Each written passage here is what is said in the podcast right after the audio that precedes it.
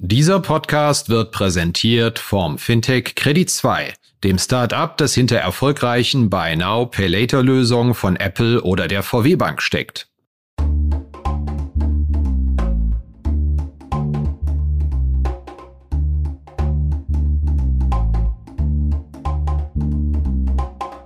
Finanzszene, der Podcast. Jeden Montag mit Gästen aus der Banken- und Fintech-Branche.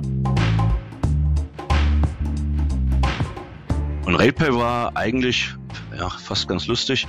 Ähm, ich habe irgendwo einen Artikel gelesen, dass RatePay auf der Suche nach einem Refinanzierer ist, ähm, nachdem ja die Wirecard Bank die Flügel gestrichen hat. Und dann habe ich auf der Homepage mal geguckt, wer da ist. Kannte niemanden. Und dann habe ich gesagt, okay, was machst du jetzt? Du rufst einfach mal an. Ähm, und dann habe ich das Callcenter von RatePay am Telefon gehabt und habe der Dame gesagt, Sie auf, hier ist die Bank, geben Sie mir mal den Herrn Schaf. Ja, der weiß Bescheid mit dem muss ich mal reden. Da hat die gesagt, nee, sie kann nicht verbinden. Da habe ich gesagt, pass auf, wir sind aber die Bank, ne? Das ist wichtig. Der will mich sprechen. Hab so getan, als ob wir also alte Buddies wären. Und äh, dann, dann hat er vom Callcenter relativ cool reagiert und hat gesagt, wenn Sie Geschäftspartner unseres Hauses wären, hätten Sie eine Durchwahl.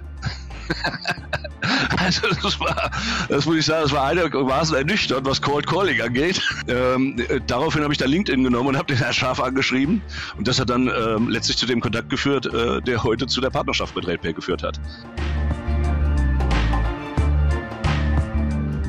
Hallo und herzlich willkommen bei einer neuen Episode von Finanzszene, der Podcast. Mein Gast heute ist Ralf Magerkurt. Er ist Vorstandssprecher der Vereinigten Volksbank Raiffeisenbank EG mit Sitz und Geschäftsgebiet im Bereich Odenwald, Miltenberg südöstlich von Frankfurt. Ja, warum spreche ich mit Ralf Magerkurt? Weil diese Genossenschaftsbank eine sehr interessante Geschichte und Strategie hat. Vor einigen Jahren platzte da eine Fusion und sie hat sich überlegt, wir müssen mal etwas an unserem Geschäftsmodell verändern. Und entschieden hat sie sich da für eine Kooperation mit Fintechs. Aber nicht eine Kooperation im herkömmlichen Sinne, sondern man tritt für relativ bekannte Fintechs, genannt in der Kooperation werden beispielsweise Billy, Banksware oder RatePay. Man tritt da tatsächlich als Risikoträger auf mit seiner großen Bilanzsumme, dem starken Einlagenüberhang, den man nun mal hat und finanziert, reicht Geld aus, ist der Bankpartner im Hintergrund von den Fintechs. Das ist natürlich maximal spannend, weil es ein völlig anderes Geschäftsmodell ist als das, was Genossenschaftsbanken sonst so machen und weil es auch ein Stück weit das Regionalprinzip verletzt, was ja im Genossenschaftssektor herrscht. Und Ralf Magerkurt erzählt uns dann tatsächlich auch, dass er schon mal einen Anruf bekommt, wenn er gesichtet wird, wie er im Geschäftsgebiet von anderen Genossenschaftsbanken spaziert und Termine macht. Ja, das war ein sehr munteres Gespräch. Es ging hin und her, sehr kurzweilig. Ralf Magerkurt war in Form. Ich hoffe, Ihnen macht das genauso viel Spaß beim Hören wie mir beim Aufnehmen. Mein Name ist Christian Kirchner von finanzszene.de und wir steigen direkt ein. Hallo, Herr Magerkurt. Herzlich willkommen bei uns im Podcast. Ja, hallo Herr Kirchner, schön, dass wir uns mal unterhalten auf diesem Wege. Ja, ich habe mir mal ein bisschen Ihr Geschäftsgebiet angeschaut von Ihrer Vereinigten Volksbank und ich glaube, Bad König gehört auch dazu, oder? Ja, Bad König war meine erste Heimstadt hier im Odenwald. Ähm, ist fast die zentralste Lage, würde ich sagen. Eine ich, schöne äh, Kurstadt. Genau, ich verbinde mit Bad König nämlich sehr, sehr viele Besuche. Das war der Stammkur- und Urlaubs, äh, das war der Stammurlaubsort von meinen Großeltern. Die sind zweimal im Jahr nach Bad König gefahren für zwei Wochen, habe ich es immer mal besucht. Deswegen habe ich als Kind, ich glaube mal locker 20 Ausflüge nach Bad König gemacht in ihr Geschäftsgebiet, wo man ja sonst nicht so hinkommt. Das stimmt. Also der Odenwald ist mehr ein touristisches Ziel. Ich glaube, beruflich kommt man hier seltener vorbei. Aber ich denke, Sie haben positive Erinnerungen, hoffe ich. Ja, Kurpension Keller hieß der Laden. Ich glaube, den oh, gibt's aber mittlerweile nicht mehr. das muss vor meiner Zeit gewesen sein, ja. Sehr schön. Ja, wir sprechen ja heute hier im Podcast äh, nicht über, über Urlaubsziele meiner Großeltern, sondern es geht um die umfangreichen Fintech-Aktivitäten, die ihre Volksbank getätigt hat in den letzten ja, Monaten, kann man sagen. Wann ging das eigentlich los? Ich glaube, vor, vor zwei Jahren, habe ich das richtig recherchiert? Also wir haben 2019 mal eine Fusion scheitern lassen, ähm, die wir machen wollten und haben danach dann uns die Frage gestellt, okay, was machen wir denn jetzt? Äh, was ist denn das Geschäftsmodell, was uns in die Zukunft tragen soll?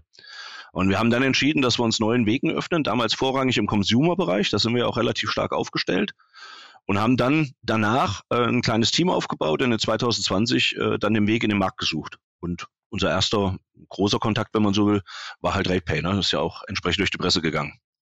Was haben Sie mit RatePay gemacht? Ist ja ein sehr bekanntes Fintech. Ja, wir machen die Ratenfinanzierung für RatePay oder mit RatePay, so muss man es vielleicht sagen. Ähm, das heißt also, das, was im Ratenkredit, Ratenzahlung ist, landet bei uns am Ende des Tages und wird von uns äh, refinanziert, wenn man so will. Dann Vertrieb macht natürlich RatePay. Ja, das heißt, Sie stehen in diesem ganzen Prozess eher am Ende und sind diejenige Bank, die das, die die Bilanzsumme, die das Geld hat und entsprechend die Gelder ausreichen kann. Ja, das, das ist ziemlich genau das, was wir tun tatsächlich. Also wir sind im Grunde ein Bilanzsummenfinanzierer. Das heißt, alles, was wir machen, liegt nicht in irgendwelchen SPV-Konstruktionen, sondern liegt in unserer Bilanz, ist also on balance, wie die Kollegen immer sagen. Und äh, das ist unser Geschäft. Wir nehmen Risiken, wir tragen Risiken, handeln die natürlich auch und ähm, sind das Ende der Produktionskette in dem Falle tatsächlich. Sie haben es jetzt äh, sehr schnell, ich will jetzt nicht sagen verkürzt dargestellt, aber war da ein direkter Zusammenhang? Fusion ist gescheitert. Wir müssen uns was überlegen. Und bevor wir jetzt den klassischen Weg gehen, wachsen, fusionieren, Kosten einsparen, müssen wir uns einfach mal völlig neue Geschäftsfelder suchen. War das ein direkter Impuls aus der gescheiterten Fusion heraus? Nicht direkt, würde ich sagen. Also wir haben schon immer, muss man sagen, in unserem Haus traditionell unser Geschäftsgebiet hm, etwas großzügiger interpretiert, wollen wir es mal so formulieren. Ähm, wir sind im Bauträgergeschäft schon seit Jahrzehnten außerhalb unseres Geschäftsgebietes aktiv und wir haben vor zehn Jahren angefangen, Konsumentenfinanzierung deutschlandweit zu machen, aber am klassischen Point of Sale. Das heißt, wenn Sie beim Mediamarkt sind, wobei das jetzt kein Partner von uns ist und da Ihren Fernseher auf Rat kaufen, dann hätte der theoretisch auch von uns sein können. Insofern war das jetzt für uns kein völlig neues Geschäft, und wir haben halt am Ende gefragt, okay, wir wollten fusionieren und eigentlich unser Bauträgergeschäft verstärken. Nachdem das gescheitert war, war die Frage, okay, was, wie stellen wir uns jetzt strategisch auf? Und wir haben damals gesagt, okay, wir wollen den Consumer-Bereich ausbauen. Ähm, und das war an sich nur eine logische Fortsetzung dessen, was wir ohnehin eingeleitet hatten. Ähm, und wir, man muss sich ja fragen, okay, eine Fusion ersetzt ja kein Geschäftsmodell. Also nur weil man sich jetzt zusammenlegt und Kosten spart, äh, hat man ja immer noch kein Geschäftsmodell. Das ist ja eigentlich das Problem der klassischen Filialbanken. Jetzt haben Sie aber was Spannendes erzählt, dass Sie seit zehn Jahren im Bereich Konsumentenfinanzierung unterwegs sind. Das ist ja eigentlich ein Markt, den ich in der Hand von ganz anderen Akteuren wähne, insbesondere die Banken mit potenten ausländischen Besitzern. Da fallen mir so Santander, Targobank etc. ein. Da würde ich jetzt offen gestanden nicht auf Ihre Vereinigte Volksbank letztendlich kommen. Wie ist denn das entstanden oder wie schaffen Sie es überhaupt in so einem Markt, wo ja, ich nenne es jetzt mal Effizienzmaschinen, was so Cost-Income-Ratio angeht, unterwegs sind. Wie kann man denn da als Filial-Volksbank mitstinken? Also gut, wir sind natürlich in Nischen im Ansatz, das muss man sagen. Wir können ja unmöglich auch von unserer Größe her das gleiche Geschäft wie eine Santander machen oder andere. Ähm, was wir aber tun ähm, oder getan haben, wie wir dazu gekommen sind, das war ja sozusagen der Ausgangspunkt. Ähm, wir haben einen Kunden gehabt, der deutschlandweit mit Zahnersatz handelt und dafür einen Absatzweg gesucht hat. Das heißt, bei den Zahnärzten stellt sich ja die Frage, wenn jemand jetzt einen teuren Zahnersatz macht, wie finanziert er den? Wie werden die Raten bezahlt? Und wir haben den versucht, damals bei der Teambank zu platzieren, was ja eigentlich der Ratenfinanzierer der Volks- und Raiffeisenbanken ist. Und die Teambank hat gesagt, ja, das ist super, das können wir machen. Aber wir müssen immer die jeweilige Ortsbank fragen, damit wir nicht den Wettbewerb treten mit der Ortsbank. Ähm, und jetzt kann man sich vorstellen, wenn jemand deutschlandweit unterwegs ist, damals noch über 800 Volksbanken, das war ein unmögliches Unterfangen, 800 Volksbanken oder in dem Falle vielleicht 600, mit denen es eine Überschneidung gab, anzufragen und zu sagen, okay, wie sieht's denn aus? Äh, können wir Absatzfinanzierung bei euch machen für einen speziellen Kunden? Ähm, und das hat uns dann ziemlich geärgert. Wir haben damals die, meinen Kunden habe ich vermittelt an die Santander. Und das hat uns so geärgert, äh, dass dieses Geschäft an der Organisation vorbeigegangen ist, dass wir uns gesagt haben, okay, so schwer kann das nicht sein und haben dann angefangen, das selbst aufzubauen. Muss zugeben, damals leicht naiv. Der Aufwand war wesentlich höher, als wir ursprünglich angenommen haben. Das Produkt war wesentlich komplizierter. Aber letztlich, wir haben angefangen und haben uns da durchgebissen. Auch ganz erfolgreich, wie wir finden. Dann schlagen wir den Bogen zurück zu Ihren Fintech-Finanzierung und Fintech-Investitionen. Sie hatten gesagt, Sie haben sich da ein Team aufgebaut. Wie muss ich mir denn das vorstellen? Also wir, wir suchen uns jetzt mal ein neues Geschäftsfeld oder wir bauen das mal auf dem auf, was wir da eh schon machen. Wie kriegt man denn die Leute zusammen und sagt, hier, wir brauchen Experten, die bei uns, ähm, ich sag's mal etwas äh, platt, im Odenwald onboarden und von hier dieses Geschäftsfeld mit uns aufbauen wollen? Stelle ich mir nicht ganz so einfach vor.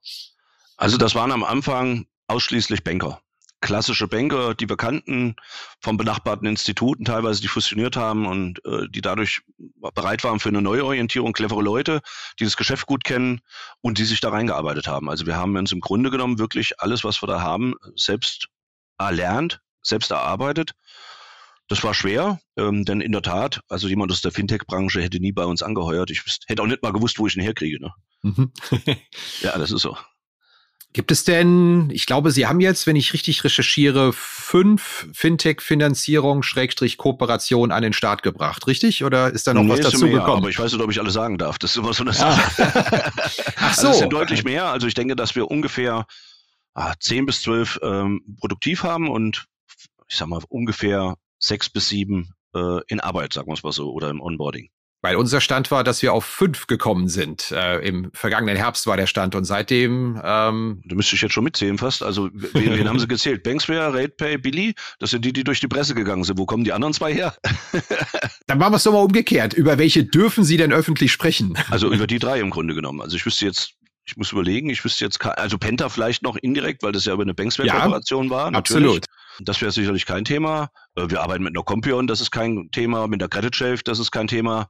Ähm, aber ich glaube, darüber hinaus wüsste ich jetzt nicht, dass wir irgendwo uns haben eine Freigabe geben lassen dafür. Gut, wir, wir wollen ja jetzt hier sich auch nicht in Compliance-Probleme in diesem Podcast bringen. Also offiziell drei, indirekt vielleicht noch zwei dazu. Es sind aber tatsächlich noch deutlich mehr. Gibt es denn da ein Muster, von dem Sie sagen, wenn wir an den Start gehen mit einer Finanzierung oder einer Kooperation, dann ist unsere Rolle in diesem Prozess immer genau die?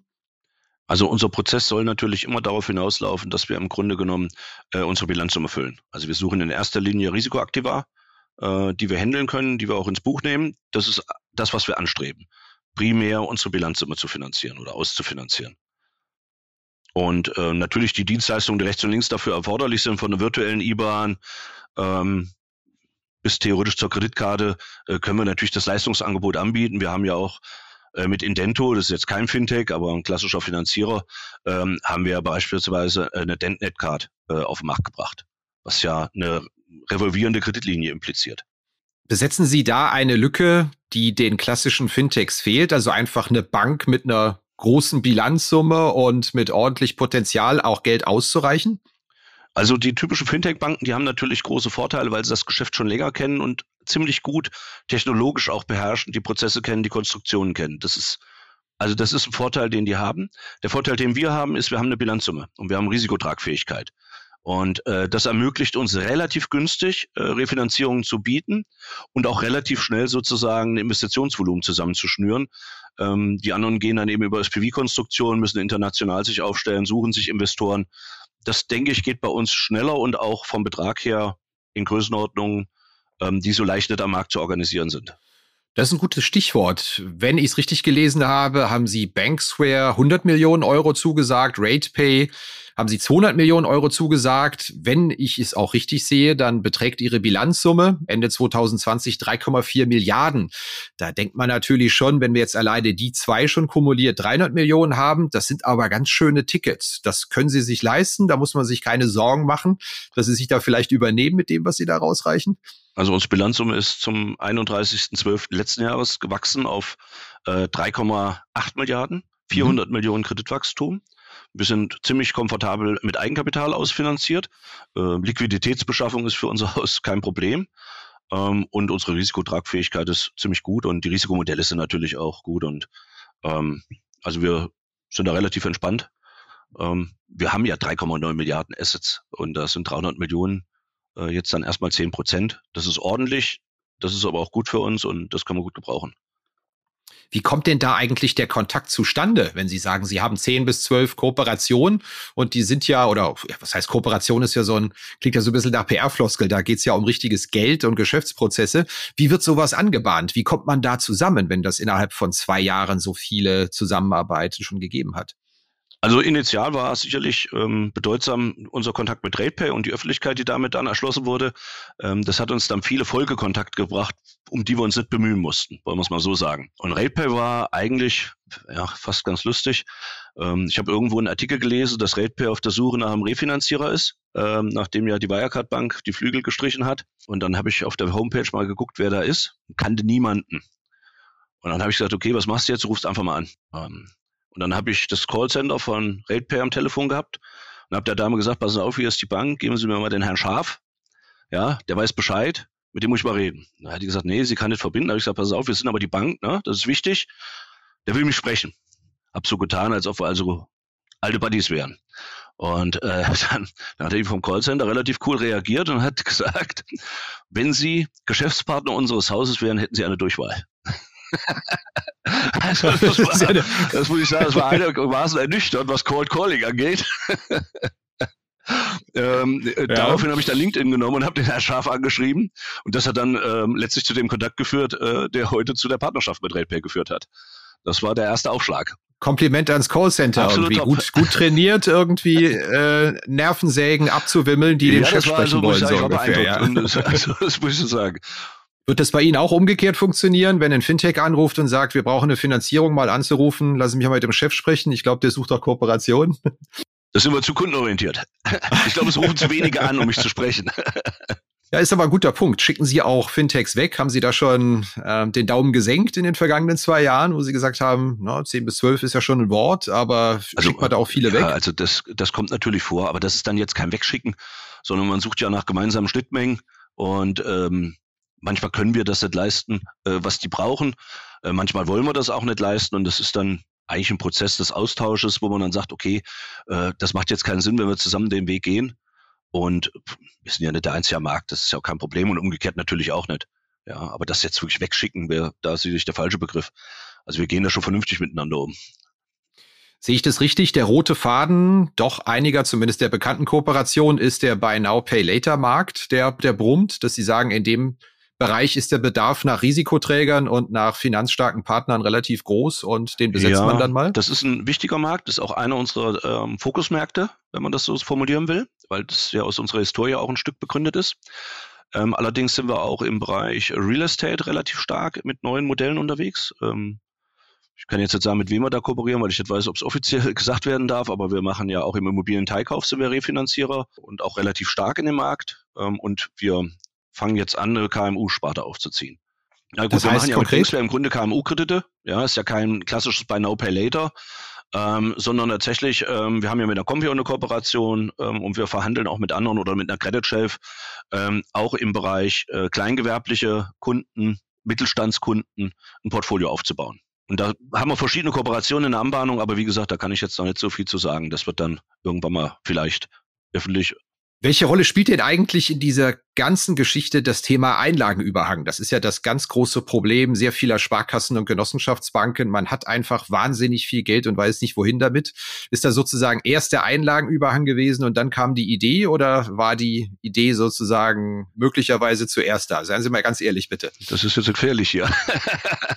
Nein, das ist natürlich so. Also der Einlagenüberhang ist ein enormer Druck für uns ne, als Banken. Die Assets müssen weg oder müssen aufgenommen werden. Ähm, es sind einfach Einlagen da, die suchen eine Refinanzier oder so eine Anlage und wir müssen sie letztlich unterbringen. Und unser klassisches Metier ist eben nicht in Aktien oder Ähnlichem zu investieren, auch wenn wir das natürlich tun, indirekt über Fonds. Aber am liebsten machen wir natürlich Kreditgeschäft und dann hat man natürlich einen gewissen Wachstumsdruck. Das ist keine Frage. Abgesehen davon entwickelt sich eine Organisation und ich glaube, auf lange Sicht kann keine Organisation existieren, die nicht wächst. Ich glaube, das gibt kein Geschäftsmodell her. Wenn ich in Ihre Bilanz reinschaue, kommen ja immer noch drei Viertel der Überschüsse aus dem Zinsgeschäft. Klingt ja eigentlich eher nach äh, klassischer Sparkassen- oder Genossenschaftsbank, wo das sehr häufig sehr stark dominiert, das Zinsgeschäft. Ist es erklärtes Ziel, das mal zu verändern oder ist jetzt sozusagen dass ihre Aktivität, die sie machen, eine Möglichkeit, Zinsüberschüsse zu erwirtschaften, die richtig lecker sind und sich nicht in dem Baufinanzierungsgeschäft zu prügeln mit niedrigen Margen mit also anderen exakt Akteuren. so ist es. Wir haben natürlich auch, sind wir auf einer Europäis aktiv, aber auch da nur in speziellen, in speziellen Kombinationen.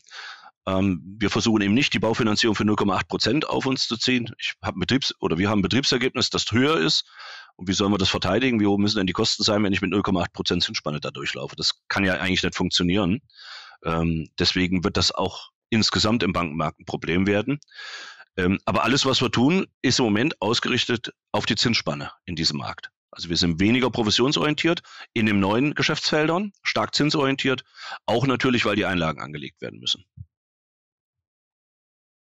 Das heißt, wenn Finanzszene mal wieder analysiert, dass eine Bank sehr stark abhängig vom Zinsgeschäft ist, müsste ich mir wahrscheinlich noch besser anschauen, ähm, wo das eigentlich herkommt. Ob das so dass das Massen niedrigmargige Geschäft ist, das unter Druck ist, oder ob die Zusammensetzung vielleicht doch eher lecker ist, weil sie aus neuen Geschäftsfeldern kommt. Also wenn Sie unsere Bilanz immer auseinandernehmen würden und zwischen den Zeilen was erkennen könnten, was wir aber tunlichst natürlich verschleiern, wie alle, ähm, dann ist es schon so, dass ungefähr die Hälfte unseres äh, bilanziellen Kreditgeschäftes heute schon nicht mehr unser klassisches Geschäftsstellengeschäft sind, sondern sind schon in Geschäftsfeldern, die mit dem Filialgeschäft im klassischen Sinne nichts zu tun haben.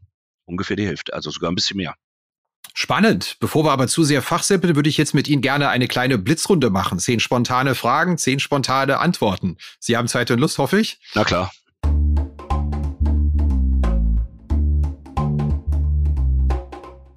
Hier geht's gleich weiter mit unserer Rubrik Blitzrunde. Zehn spontane Fragen, zehn spontane Antworten von unserem Gast. Bevor wir dazu kommen, aber noch mein herzliches Dankeschön an den Sponsor dieser Episode. Das ist das Fintech Credit 2. Fakt ist, der Markt für Buy Now Pay Later Lösungen boomt und wird sich laut Studien in den kommenden fünf Jahren vervierfachen. Überlassen Sie diesen Milliardenmarkt nicht der Konkurrenz. Credit 2 entwickelt Bezahlmethoden, die für das 21. Jahrhundert gemacht sind. Credit 2 hat das Team, die Technologie und das Know-how, um jegliche Pay-Later-Lösung für Banken in wenigen Wochen umzusetzen. Vom Abo-Modell bis zum klassischen Ratenkredit. Mit eigenen Buy Now Pay Later Lösungen sind Banken dort, wo Kunden bezahlen. Sie besetzen somit die wichtige Schnittstelle zum Kunden, eröffnen sich neue Revenue Streams und gewinnen Neukunden. Credit 2 ist Ihr Partner, um erfolgreich in den BNPL-Markt einzusteigen. Kontaktieren Sie Credit 2 noch heute auf www.credit2.com. Wie bezahlen Sie denn an der Karte? Wie ist Ihr Payment-Verhalten? Bar, Karte, Wallet? Apple Pay. Die Girocard, wird es die in 10 oder 15 Jahren noch geben? Ja oder nein? Ja, soll ich sagen, warum oder nur ja oder nein? Schieß, wir sind gespannt auf Ihre Erklärung. Ja, weil sie einfach eine extrem günstige Kostenstruktur hat und die Banken sie deswegen weiter in den Markt drücken werden. Zumindest im Primärbereich. Wann waren Sie denn das letzte Mal in der Bankfiliale, ohne aus Jobgründen reinzumarschieren, sondern aus privaten Gründen? Kann mich nicht erinnern. Jahre. Was ist denn die größte Veränderung im Verhalten Ihrer Kunden in Corona gewesen? Gibt es da eine Sache, die heraussticht? Bargeldtransaktionen gehen drastisch zurück. Filialbesuche sind drastisch zurückgegangen. Also die Kunden haben wirklich uns noch mehr gemieden, als ohnehin schon in, über die Jahre an Kontakten zurückgelaufen ist. Entschuldigung, Blitzrunde. Alles gut. Da habe ich schon längere Antworten gehört in der Blitzrunde. Sehen wir aktuell eine Blase bei den Bewertungen in den Fintechs in Deutschland? Ich akzeptiere nur ein Ja oder ein Nein? Ja. Wenn ein Berufseinsteiger vor der Frage steht, Fintech in Berlin oder Vereinigte Volksbank, Raiffeisenbank in Michelstadt, alle anderen Dinge sind gleich. Jetzt müssen Sie mir wirklich einen sehr guten Grund liefern, warum man nicht nach Berlin, sondern zu Ihnen kommen soll. Der Odenwald ist wunderschön und der Job ist mindestens so interessant wie da und im Zweifelsfall noch besser. Berufseinsteigern dürfen Sie jetzt einen Rat mitgeben. Welchen geben Sie ihnen mit? Technische Kompetenz aufbauen. Wann hat es bei Ihnen zum letzten Mal richtig Zoom gemacht? Bei einer Applikation oder sonstigen Finanzanwendungen, wo Sie gedacht haben, wow, das ist aber gut gelöst, das sieht super aus? Apple Pay. Das habe ich lustigerweise schon häufiger gehört bei uns in der Blitzrunde. Das ist leider so. Das funktioniert halt einfach gut. Ne? Danke, Blitzrunde ist damit vorbei. Ich würde gerne mal den, den Bogen schlagen noch zum Thema Geschäftsfelder. Wenn Sie sagen, da kommt mittlerweile die Hälfte nicht mehr aus, aus den klassischen Zinsgeschäftsbereichen, Baufinanzierung oder, oder der klassische Kredit, den der Bankkunde nur mal so aufnimmt. Ist es Zufall, dass es ausgerechnet die Banken sind, die jetzt außerhalb der Metropolen aktiv sind, die sich völlig neue Geschäftsfelder suchen? Ich denke da an die Volksbank Bravo, ich denke da an die Bank in Bad Salzungen-Schmalkalden, die, die sehr viele alternative Kreditprogramme aufgelegt haben. Ich glaube, da ist schon ein kleiner Zusammenhang, dass man sagt, wenn ich äh, eher eine, eine provinziell orientierte Bank bin, mir neue Geschäftsfelder suchen zu müssen. Ist das eine zutreffende Beobachtung oder ist das ein reiner Zufall? Also ich glaube, dass das trifft, wobei es bei der Bravo natürlich nur bedingt trifft. Braunschweig-Wolfsburg ist natürlich mit VW schon fast Metropole, muss man ja sagen. Ähm, Gut, war vielleicht ein schlechtes Beispiel, haben Sie recht, ja. also das stimmt natürlich so. Und ich glaube, das liegt daran, dass einfach das Geschäftsmodell in den ländlichen Regionen früher in Frage gestellt wurde als in den Ballungsräumen. In den Ballungsräumen, wo eine prosperierende Wirtschaft ist, hat man als Bank länger gut leben können oder kann vielleicht sogar noch gut leben während das im flachen Land, äh, da wo strukturschwach ist, wo schon Einwohnerrückgang war, mit Weida ist ja ein Beispiel, ne? Ähm, oder wo man sehr klein von Großen umringt ist, da denke ich an Hochtaunus, die müssen sich ja die Frage stellen, wie wollen sie denn in Zukunft ihr Geschäftsmodell, ihre Selbstständigkeit erhalten? Und dafür brauchen sie Geschäftsmodelle und da muss man sich eins suchen und das haben. Und wenn Sie die Statistik angucken, Das mag jetzt für manche langweilig sein, aber wenn man sich die Statistik der besten Betriebsergebnisse angucken und man nimmt mal die Top 10, dann sind relativ viele dabei, die was anders machen als der Durchschnitt. Also Hochtaunus mit Weider, Rüsselsheim, das sind ja die Top 3 in Deutschland. Ne? Und das liegt daran, dass sie einfach neue Geschäftsfelder aufgebaut haben, ja? Alle drei sind extrem stark im Bauträgergeschäft überregional. Das habe ich jetzt lustigerweise auch schon häufiger gehört oder gesehen. Und ähm, ich habe zumindest auch mal recherchiert. Die Aufsicht scheint damit ja auch äh, doch einverstanden zu sein, beziehungsweise ermuntert sogar die Banken, sich neue Geschäftsfelder zu suchen. Das ist, äh, ich hoffe, ich glaub, erwarte jetzt nicht, dass sie sagen, oh, die BaFin schaut uns da genau auf die Finger. Aber grundsätzlich scheint der Regulierer das doch eher auch zu unterstützen, ähm, neue Geschäftsfelder. Sehe ich das richtig? Da ist eine Offenheit da. Also ich glaube, dass das Problem in der Aufsicht eher gesehen wird, wenn man wirklich in seiner Region steht und da ein Klumpenrisiko oder ein regionales Risiko fährt. Also es ist doch vom Risikomodell her viel besser, wenn ich deutschlandweit Konsumentenfinanzierung mache, als wenn ich hier jetzt im Höchst beispielsweise im Odenwald eine ganz kleine Regionalbank wäre. Und was machen die denn dann, wenn Pirelli irgendwann mal möglicherweise äh, als Arbeitgeber abbaut? Ja, dann haben sie ja ein Klumpenrisiko. Und äh, das ist natürlich bei so einer Breitenstreuung grundsätzlich mal besser. Das Portfolio kann davon nur profitieren. Und erstaunlicherweise, muss ich jetzt fairerweise sagen, für manche vielleicht erstaunlicherweise, unsere Verbände begleiten uns hier sehr konstruktiv. Alle drei. Weil ich könnte mir auch vorstellen, Sie haben es ja eben mal angedeutet, es gibt wahrscheinlich Banken, die lieber in ihrer Region bleiben und die es auch ungern sehen, wenn ähm, ja aus dem eigenen Verbund Banken anfangen, bundesweit sich Geschäftsfelder zu suchen. Das passt so und die Entwicklung wird auch weitergehen? Also der Druck ist halt bei vielen Häusern einfach da. Gerade eben die, die nicht im Ballungsraum sind und die gehen dann in die Ballungsräume. Wir sind ja umgeben, also wir selbst sind ja umgeben von Ballungsräumen. Weil die Konsequenz ist, wenn ich dann eben durch eine große Stadt fahre, ich sage jetzt mal keinen Namen, sonst wird der Kollege beleidigt sein, und plötzlich klingelt in der Stadt an mein Telefon, obwohl ich nur mit meiner Frau einkaufen war, und der Kollege dann fragt nach, zu welchem von meinen Kunden gehst du gerade? aber das passiert halt. Aha, das heißt, die sind doch schon mal beobachtet worden. Ja, anscheinend. anscheinend. Ja? Ich weiß nicht genau, wo er mich gesehen hat, aber es war so. Sehr schön. Prima. Das äh, war jetzt ein heißer Ritt. Ich habe äh, sehr viel gelernt. Ähm, sehr spannend, was Sie da machen. Die Frage, die ich gerne gegen Ende eines Podcasts immer mal stelle, ist, gibt es Ihrer Meinung nach Trends, die unterbeleuchtet sind, über die zu wenig geschrieben wird oder von der Sie sagen, ähm, da wird die Berichterstattung der Dimension eigentlich gar nicht gerecht, die das ganze Thema hat. Und ich hoffe, Sie sagen jetzt nicht Nachhaltigkeit, weil das ist so die Standard Nummer eins Antwort, die ich an der Stelle bekomme. Also dann, dann Weltfrieden? Nee, auch nicht, ne? Also, also was, was ich wirklich finde, also man kann ja über Fintechs wird ja viel geschrieben, über Buy Now, Pay Later und auch über die PropTechs. Aber was eigentlich der Kern von all dem ist, ist die absolute Kundenorientierung, die da ist in den Prozessen. Diese totale Fokussierung auf die Konsumentenwünsche und die Bedürfnisbefriedigung und dieses Grundverständnis der Marktwirtschaft, das kommt manchmal zu kurz, ist vielleicht auch zu kompliziert, um es so aufzunehmen. Wir hatten es ja eben ganz kurz bei dem Thema gehabt, bei Ihnen anzurufen. Da kommt man sogar bis zum Chef durch. Das heißt, ähm, wenn ich ein Fintech bin und ich brauche eine Bank, die Risiken tragen kann, schöne große Bilanzsumme hat und auch Geld rausgeben kann, kann man sich jederzeit mal bei Ihnen melden und sagen, hier, wie wäre es mit einer Kooperation? Na klar. Äh, 06061 701 4105. Ich bin für Sie erreichbar. Ist das die Durchwahl oder ist das, die Zentrale? Die Durchwahl, ist doch klar.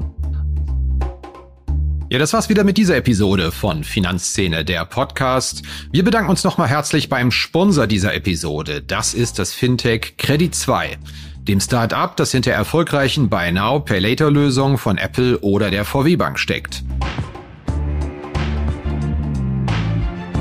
Redaktion und Host Christian Kirchner. Coverdesign Elida Atelier Hamburg. Produktion und Schnitt Podstars bei OMR Hamburg. Musik Liturgy of the Street von Shane Ivers www.silvermansound.com